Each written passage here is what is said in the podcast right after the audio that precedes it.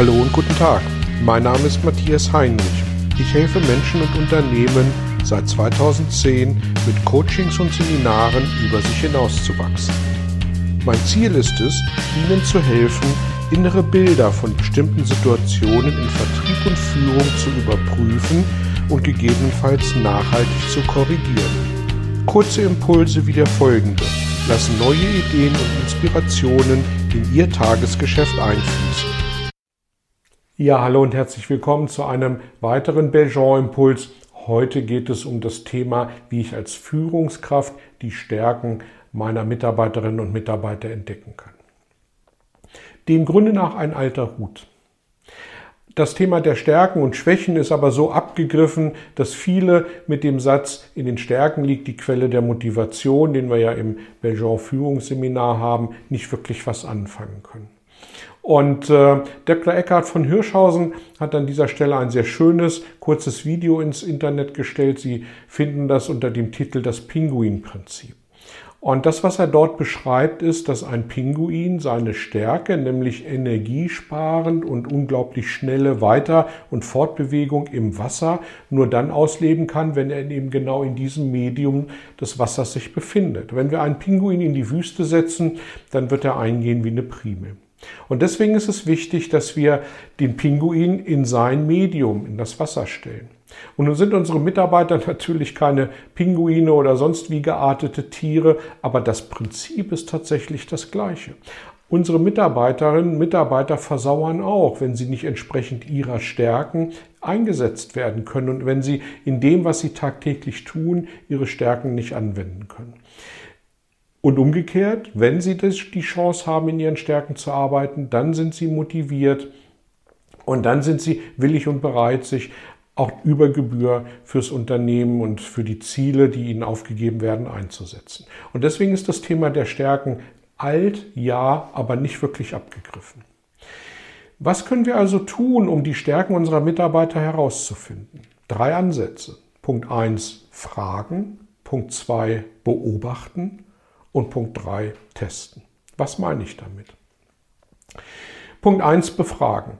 Wenn ich meinen Mitarbeiterinnen und Mitarbeitern die Frage stelle, was sind deine Stärken? Was bekomme ich dann zur Antwort? Viele sind Punkt 1 damit tatsächlich überhaupt erstmal überfordert. Punkt 2, Antworten, die ich dann an der Stelle bekomme, sind Antworten, wo mein Gegenüber dem Grunde nach mir mit signalisiert, dass es Antworten sind, die so allgemeingültig sind, weil sie erwarten, dass ich das als Führungskraft oder als Institution, als Unternehmen gern hören möchte. Also dann kommen so typische Antworten wie, naja, ich bin kommunikativ, ich bin teamfähig, ich bin kreativ. Und wenn wir uns mit dieser Antwort tatsächlich zufrieden geben, dann dürfen wir uns nicht wundern, wenn die Qualität der Antwort ungefähr so ist wie die Qualität unserer Frage, nämlich doch vergleichsweise oberflächlich. Und ich steige an dieser Stelle dann immer ein und sage, was meinst du mit teamfähig, kreativ, kommunikativ? Erklär mir das, gib mir Beispiele. Und anhand der Beispiele, die dann kommen, und anhand der, der Interaktion, die dann zwischen dem Mitarbeiter und mir stattfindet, kann ich sehr gut rausfinden, ob das Plattitüden sind, ob das äh, Vorhersagen sind oder ob da wirklich auch was dran ist. Und ich akzeptiere auch, wenn Menschen ähm, auf so eine erste Frage vielleicht überfordert sind und für sich da gar keine Antwort drauf finden, weil allein in der Schule werden uns diese Dinge ja ausgetrieben. Wir werden nicht nach unseren Stärken beurteilt, wir werden nicht nach unseren äh, Fähigkeiten beurteilt, sondern nach dem, was wir lernen und wie wir es lernen und wie wir es dann vielleicht anwenden können. Also Punkt eins Nachfragen. Punkt zwei Beobachten. Und was meine ich mit beobachten? Schauen Sie doch mal bitte ähm, sich Ihre Mitarbeiter aus der Ferne an unter folgenden Gesichtspunkten. Woran hat mein Mitarbeiter Spaß? Was zaubert ihm ein Lächeln aufs Gesicht? Woran hat er Freude? Was macht er gerne und häufig? Wo, worüber vergisst er die Zeit? An welchen Stellen wird er immer wieder um Hilfe gefragt? weil andere ihm zutrauen, dass er Hilfestellung geben kann. Und welche Eigenschaften meines Mitarbeiters kommen bei diesen Themen zum Tragen? Und das sind nur ein paar äh, oberflächliche Fragen, ein paar generelle Fragen, die Sie an der Stelle für sich anwenden können, um beim Thema Beobachten zu Ergebnissen zu kommen.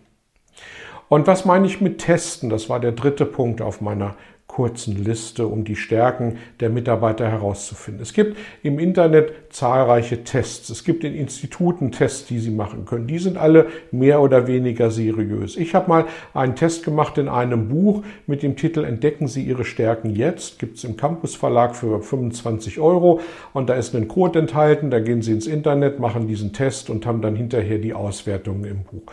Und ich fand das schon soweit ganz gut. Ähm, weitere Testmöglichkeiten sind die typischen Rot, Gelb, Grün, Blau ähm, Schemen, die Anwendung finden. Ich finde das immer ein bisschen oberflächlich, bisschen allgemein ausgedrückt und ich glaube, dass die Stärken und, und Schwächenkombinationen doch sehr, sehr viel mit Individualität zu tun haben.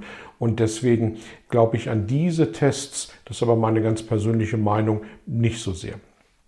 Übrigens wird jede Stärke automatisch dann zur Schwäche, wenn es im falschen Umfeld stattfindet. Und da sind wir wieder an der Stelle, wenn wir unsere Pinguine in die Wüste setzen, dann dürfen wir uns nicht wundern, wenn nichts Vernünftiges dabei rauskommt. Also schauen Sie zu, dass Sie Ihren Mitarbeitern helfen, dass sie ihre Stärken entwickeln, dass sie ihre Stärken entdecken und sehen Sie zu, dass Sie Ihre Mitarbeiterinnen und Mitarbeiter möglichst in ihren Stärken einsetzen, weil dann haben Sie ein Höchstmaß an intrinsischer Motivation in den Menschen.